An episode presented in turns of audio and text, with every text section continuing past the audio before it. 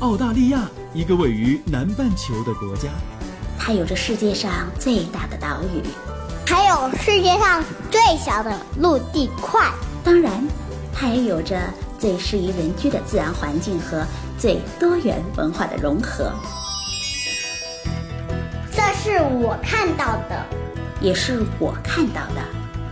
你好，我是甜甜圈，五岁女孩的妈妈。我是五岁的美拉拉。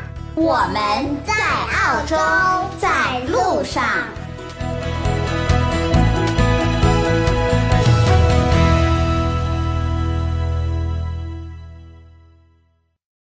大家好，甜甜圈在澳大利亚的悉尼向你问好。上一期的节目，我请来了董事说楼市，和大伙儿分享了行家们在悉尼买房主要都看些什么。你们都记下了吗？这可是 Peter 多年来总结的精华，最重要的那一点一定要记住：北上东平，西南稳健。昨天傍晚我看了一组数据，说的是去年年底的时候的一个统计。现在中国的城镇人均建筑面积达到了三十三平方米以上，而农村的人均住房建筑面积有三十七平米以上了。这一个数字虽然比起十年前已经增长了不少，住房的条件也有了很大的改善，但是我觉得其实，在提到居住的时候，我们同时还要关注的是城镇化率。不管怎么样，在国内啊，很多朋友都会有一个别墅梦，因为别墅在中国确实还属于稀缺资源。许多人到了澳洲，提到买房，一定会想到买一个独立屋吧，就是买一个大 house。有院子可以种花养鸟，有游泳池可以泡在水里看星星。可是你知道吗？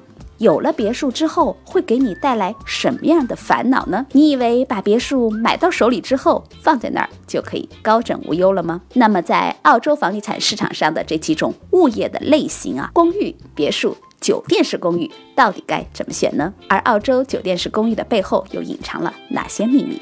购买不同类型的房子有哪些不同的注意事项？如何利用手里有限的现金流实现最大的投资收益呢？今天董事继续和我们说楼市。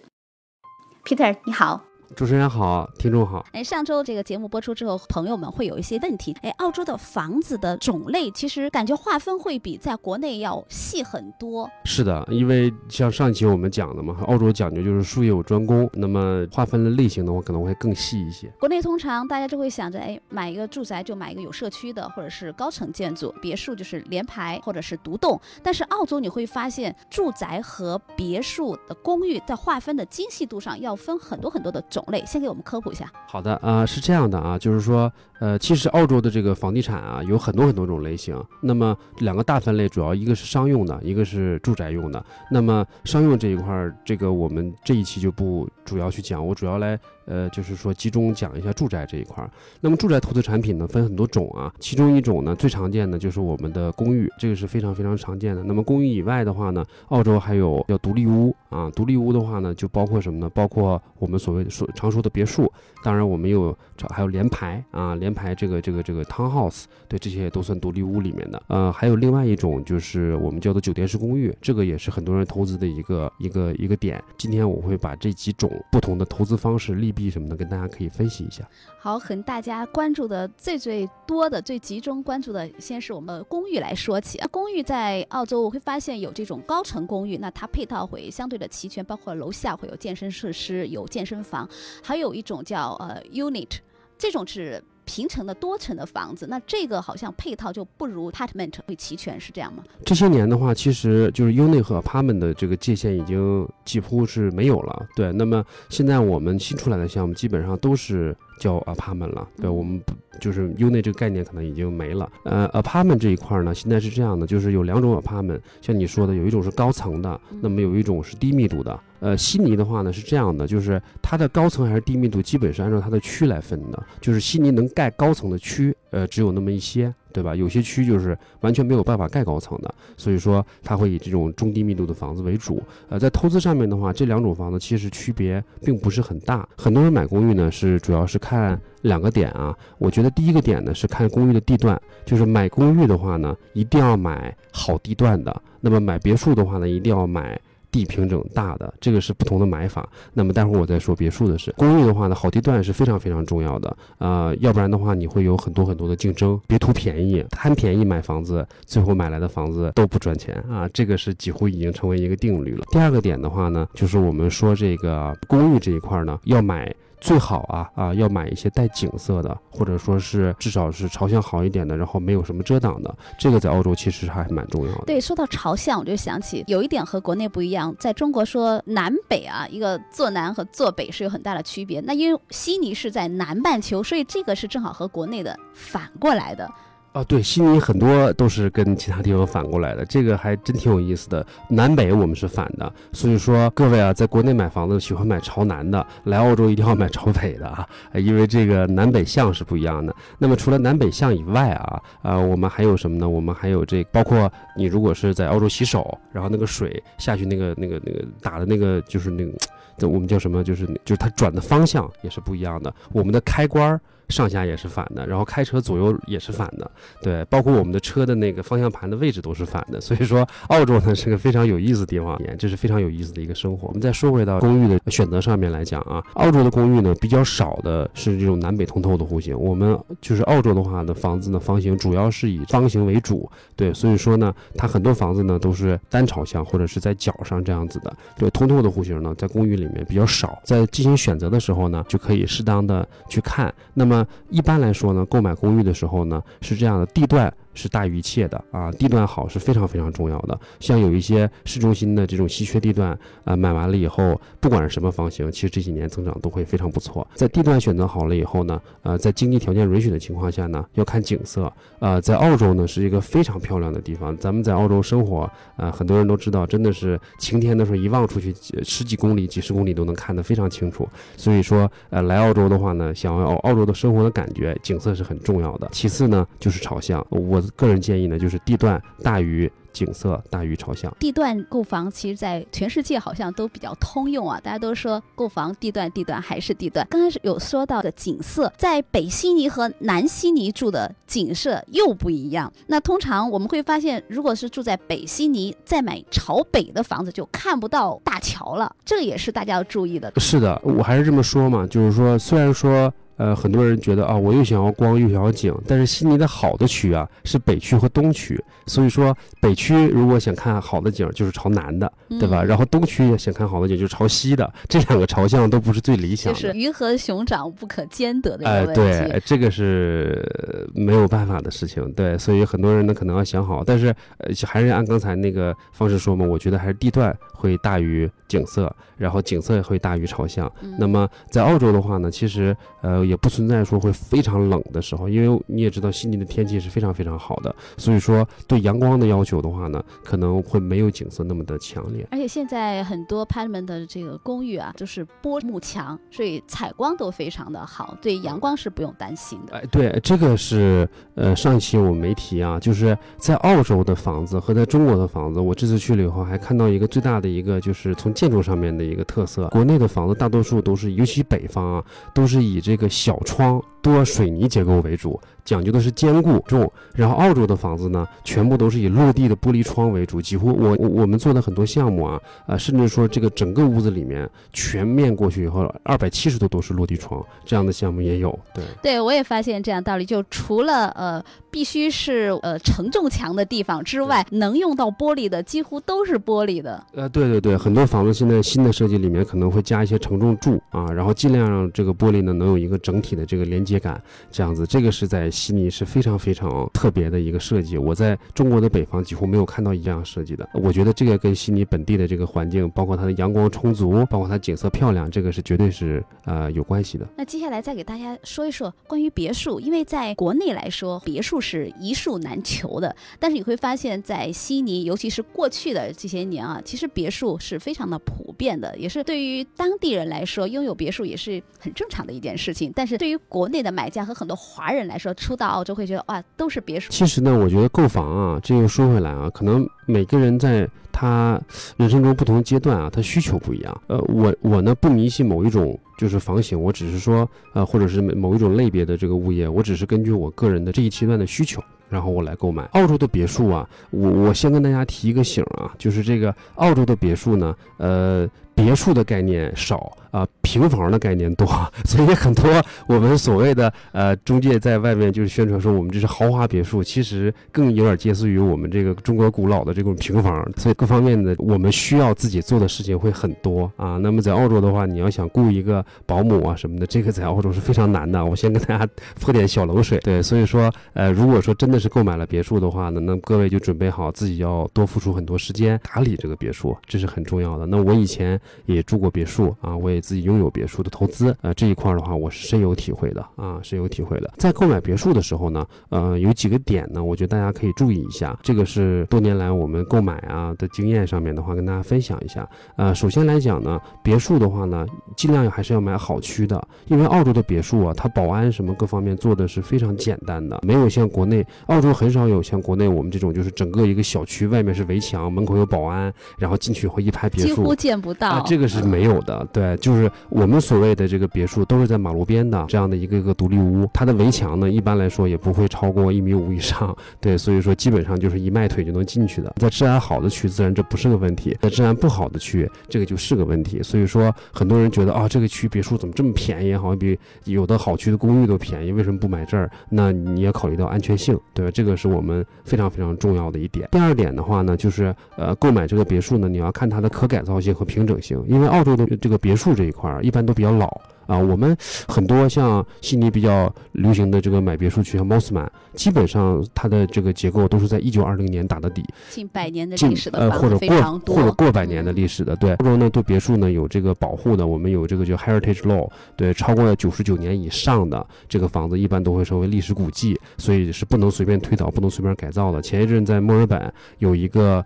呃，国内的这个条件比较好的人，然后购买了一个，直接给推掉了。这个在墨尔本引起轩然大波，这个是要坐牢的，所以大家要千万要注意啊啊！那么可改造性这是一个，然后再有呢，就是看它土地的平整性。澳洲呢，建筑成本是非常高的，这个上一期我们也说过，所以说建筑成本高的时候，你如果这个别墅下面它比如说有水管啊，或者说是有这个一些就是比如说坡度啊，然后或者是下面有岩石，这个是常见的，因为很多房子都是修在山上。嘛，对，所以下面有坚固的岩石结构，这样的会造成你在改造的时候，你的成本会非常非常往上增加。但是一个完全不可以改造的别墅，在澳洲的价值其实是不高的，因为人的生活习惯会不断的改变，你总是需要更好的热水，你可能需要有更更好的网络啊，你可能需要更好的采光啊。那么很多老别墅，有些人买完了以后就没有办法改造，住的又不舒服，然后卖又卖不出去价钱，就成鸡肋了。这样很多人也是在这方面吃过亏，所以说这个也。也是给大家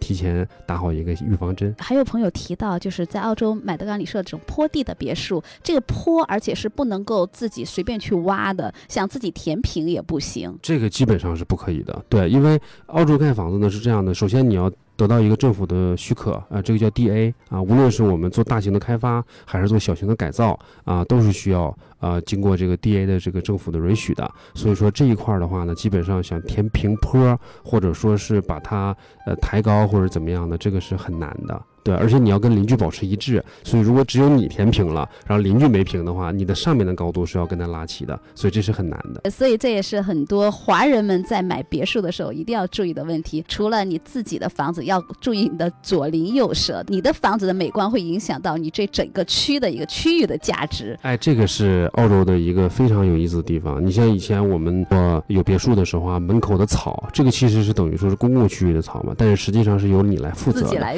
对自己来。负责的对，那么呃，包括你修剪的这种频率啊，这种门口的草的整齐性啊，什么这样的东西都是非常非常有讲究的。对，邻居是不会帮你做的啊。对，所以说这个事情一定要做好。包括你像后院啊，呃，因为我有的时候经常要出国嘛，对，那走的时候那门锁上了，啊，后面的游泳池什么的就就敞开嘛。你也知道，就是澳洲很多房子都也没有盖儿，游泳池就是这样的。那可能我走一个月，或者游泳池变绿了，我就受到过这个。邻居给我的投诉。那很多人觉得说这游泳池不在你家里，你投诉什么？他说影响了他在二楼看上去以后有个脏的游泳池，影响他的美观。所以这个呢也是需要我们来负责的，也有很 就是有很严重的罚款啊什么的在里面。所以说这个如果大家要买了别墅，就是千万不要慌置啊，还是要把它要花时间把它打理起来。所以在这里呢，我建议啊，就是购买别墅的人群呢，尽量是买来以后自住。啊，这个为主。投资的话呢，一方面它的占用资金会很多啊，另外一方面的话呢，它的租金回报率其实照公寓比起来没法比。呃，从这个比例上啊，我是说，那另外呢，就是因为你需要长时间的去打理，所以尽量还是说，当有这个需求啊，我们说回来嘛，有这个需求，然后自己住，确实需要用到这个空间、这个院子的时候，我们再去考虑别墅，也不也不委婉。所以就是想拥有别墅，虽然是一件很好的事儿，但是同时也要想好，拥有别墅之后，你的时间成本。还有你其他要花的大量的金钱成本也是很高。这几年来还有一个非常热的叫酒店式公寓，哎，Peter 也给我们说一说。酒店式公寓呢，现在其实很多年前就有这个投资的概念，就包括酒店式公寓，甚至说有酒店的房间啊。之前的话也有人在卖嘛，那么价格一般都非常低，然后租金回报率呢也都非常高。很多人呢也觉得确实是不为一个。很好的一个选择啊，很好的一个投资啊，呃，尤其在黄金海岸啊这些地方呢，酒店式公寓是卖的非常火爆的啊。那么在悉尼的话呢，那么也有一些，然后包括留学生，就包括有一些卖学生公寓嘛啊，做投资产品，那这个也跟酒店式公寓是一样的类别的。我们在这儿一起说啊，好处呢，刚才我已经讲了，酒店式公寓的话，租金回报率高，呃，另外的话呢，就是它的这个投资的这个就是租金这一块是没有问题的。一般来说，占用资金也会比较小，因为酒店式公寓一般不会是很大的房子。基本上就是以一房和 studio 为主嘛，对，这是它的优势。劣势方面呢是这样的，酒店式公寓呢在澳洲呢不算，其实不算公，它不算是住宅，它应该是算是商用的。所以说在贷款方面的话，贷款它贷款的比例会非常低，所以这个一定要呃大家要准备好现金，如果要买这个多少成？一般不会超过五成啊。如果是海外人士的话，可能这个比例会更低。如果酒店式公寓的面积很小，比如说。呃，在二三十平米左右，低于呃基本上是贷不到款的，对，所以基本要付清。所以说这个呢是大家首先要注意的一点。第二点的话呢，是酒店式公寓的这种转卖的增值是很低的。在澳洲这么多年来，酒店式公寓的增值是很差的，原因也是还是刚才占用资金比较多。那么同样，可能有的时候你一个酒店式公寓全部付清的钱，你甚至说可以买到一个别墅的首付了。这样子，别墅在转卖的时候，当然它的需求量会大一些。你可能买公寓的话，可能买两套了，那。两套的增值可能也要比一个酒店式公寓要好一些，所以如何利用手头有限的现金流，然后去达到最大的一个收益，这个就是投资的一个艺术了嘛。酒店式公寓这一块的话呢，大家可能要注意的还有一点就是它的增值啊，可能不会很好。酒店式公寓，我觉得还有第三个点啊，是酒店式公寓是不可以自住的，所以说如果有任何的销售答应你说你购买的酒店式公寓，因为很多时候我们购买酒店式公寓可能是去度假。或者是去了一个很舒服的地方，然后你的心情非常好，所以你觉得啊，如果我在这地方能够拥有一个小的公寓，然后没什么事，我来这儿休闲啊、度假一下会非常舒服，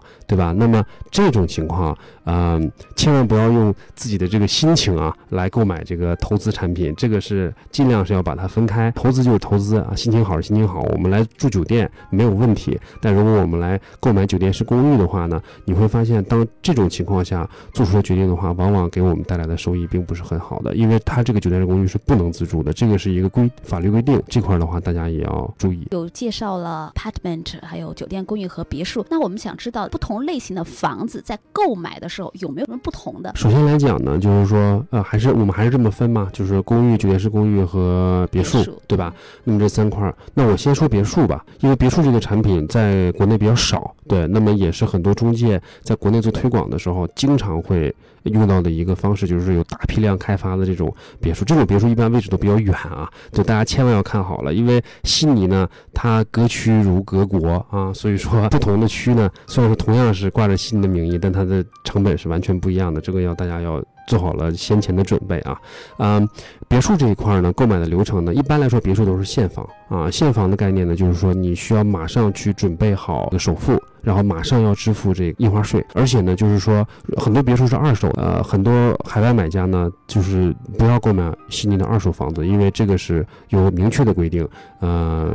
不能购买。如果要强行购买的话呢，会有很重很重的这个这个经济罚款在这边啊啊，甚至说可能会有刑事责任在身上，所以千万不要碰。呃，如果是有全新的别墅，那么购买的方式一般是现房。现房的话呢，你要准备好这个启动手手面的资金啊，一般来说呢，最少也要准备出来三成啊，再加上印花税啊，一般来说应该是，如果是本地买家的话，可能在百分之四到五；海外买家的话，可能在八到九这样子，这么一个比例的印花税，这些钱呢要准备好，准备好了以后呢，就可以进行购买了。一般来说是需要四十二天以内。成交，这个是购买别墅的一个基本的成交期，当然可以跟房东去再去沟通。不过一般来说，呃，四十二天是我们市面上非常常见的一个成交阶段。是别墅啊，公寓这一块呢，很多的公寓呢，就是我们呃自己说的这个楼花啊，楼花什么概念呢？就是呃，它有一个两年到三年的一个等呃过渡期啊。在悉尼的话呢，百分之十的首付就可以定住一套楼花，不管这个市场是如何增长啊，到交房的时候的话呢，你的这个成交价格就是当年你购买那个价格，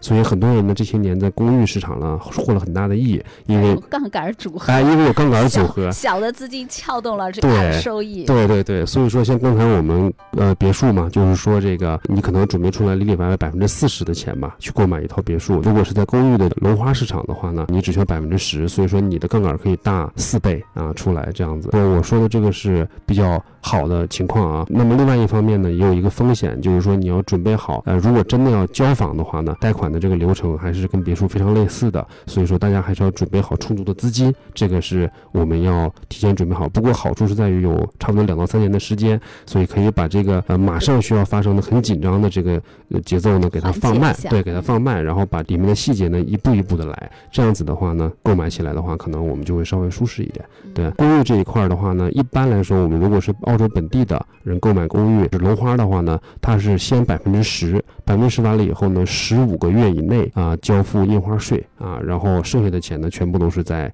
呃交房的时候再给。这个是悉尼。那其他的州的话呢，可能它的这个呃不一样啊。那么也大家购买之前呢，也一定要咨询一下律师啊，关于整体的购买的流程啊。那么就是不同的州收取的印花税的费用是不一样的啊，包括交付的时间也不一样啊。对，所以说有些州呢是一定要交就交房的时候再给印花税。那么新南威尔士州呢是十五个月。如果现在呢我们是海外买家啊，三个月以内就要把这个费用支付。非常的谢谢。Peter 给我们科普了这么多关于澳洲的房子的不同类型，还有不同类型要注意什么，以及在购买每一个房子的时候有一些不同的要点啊。还有最后一点时间，我们来回复一下听众朋友们的提问。有朋友就问他说：“对于买了房子，但是因为像去年的时候年底的时候有出一个贷款限制，那他在国内啊华人买了房子没有办法后续贷到款，那这个房子怎么办是这样啊，有两种方式啊，我。觉得是可以去解决这个问题的。第一种方式的话呢，就是说，其实呢，在西宁的市面上呢，就是说。现在为止啊，还不存在贷不出来款的情况，只不过是看你的贷款是哪家银行，然后是什么样的一个比例。呃，有很多这个现在因为悉尼的房地产市场非常好嘛，所以有很多这种，比如说非澳洲银行，比如新加坡啊的银行，也在悉尼市场呢，可以允许贷款给这个澳洲本地的这个或者是海外的买家。那么这一块的话呢，大家可以多咨询一下个贷款的顾问，然后让他们给你找一些合适的产品，这是一点。另外一点的话呢，在澳洲的话，呃，买了房子。然后，如果贷款出现问题的话呢，也是可以转卖的，这个没有问题。呃，也可以联系中介啊，包括。呃，可以联系当时你跟他购买的那一家，跟他沟通，然后让他尽早的呢帮你进行一个转手啊，这样子的也是可以做的，这都没有问题。对，但当然了，话说回来，还是跟你当时最早的时候，我们第一次挑选是有直接关系的。我们当时挑选的好，后面就好卖一些，那么贷款的话也好贷一些，所以买好的项目、好的位置还是最重要的。非常的谢谢 Peter 给我们带来关于在澳洲如何购房的一个信息。谢谢主持人，谢谢听众，今天就到这里了。